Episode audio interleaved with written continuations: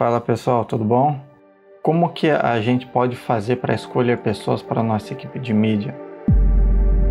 Né, eu vou dar um, uma breve explicação aqui de como a gente pode conseguir mais voluntários para integrar na equipe. E na verdade é muito simples, assim, que sempre quando a gente vai colocar né, mais um integrante na equipe de mídia, a gente sempre está lidando com pessoas. Então, o lidar com pessoas a gente tem que ter muito cuidado? Não só do que a gente vai falar, mas como a pessoa vai receber. Então, a gente tem que ter isso em mente. Primeira coisa é que é uma pessoa que a gente está tratando, com quem a gente vai lidar. E o segundo ponto tem a questão da habilidade, dos talentos, e, e não é isso que eu quero falar agora. O que eu que, gostaria de falar é que no, no livro de Atos tem um versículo que é muito interessante. Fala o seguinte: quando a igreja de Cristo começou a crescer, o, os discípulos foram pressionados pelo povo, por aqueles que estavam é, dentro da igreja, porque o número de viúvas começou a aumentar e tudo mais. Enfim, tinha muita gente lá e eles precisavam administrar isso. E os doze deram uma resposta muito simples. Eles falaram o seguinte: está em Atos 6, 3. Escolhei, pois, irmãos dentre vós, sete homens de boa reputação, cheios do Espírito Santo e de sabedoria aos, aos quais constituamos sobre este importante negócio.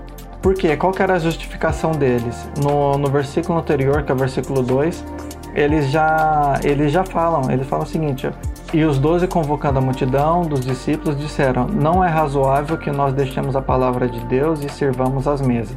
Ou seja, eles não iriam parar o que eles estavam fazendo para focar em outras coisas. Eles estavam certíssimos, eles estavam trabalhando o foco né, e delegando responsabilidade. É exatamente o que nós devemos fazer. E é o, o critério do versículo 3 é muito bom para a gente poder é, acrescentar pessoas à equipe de mídia. Você pode separar pessoas, né? Aqui está falando sete homens, né, de boa reputação, mas você pode separar quantas forem necessárias, quantas forem suficientes para a sua igreja, ou para a sua empresa, para a sua equipe, enfim.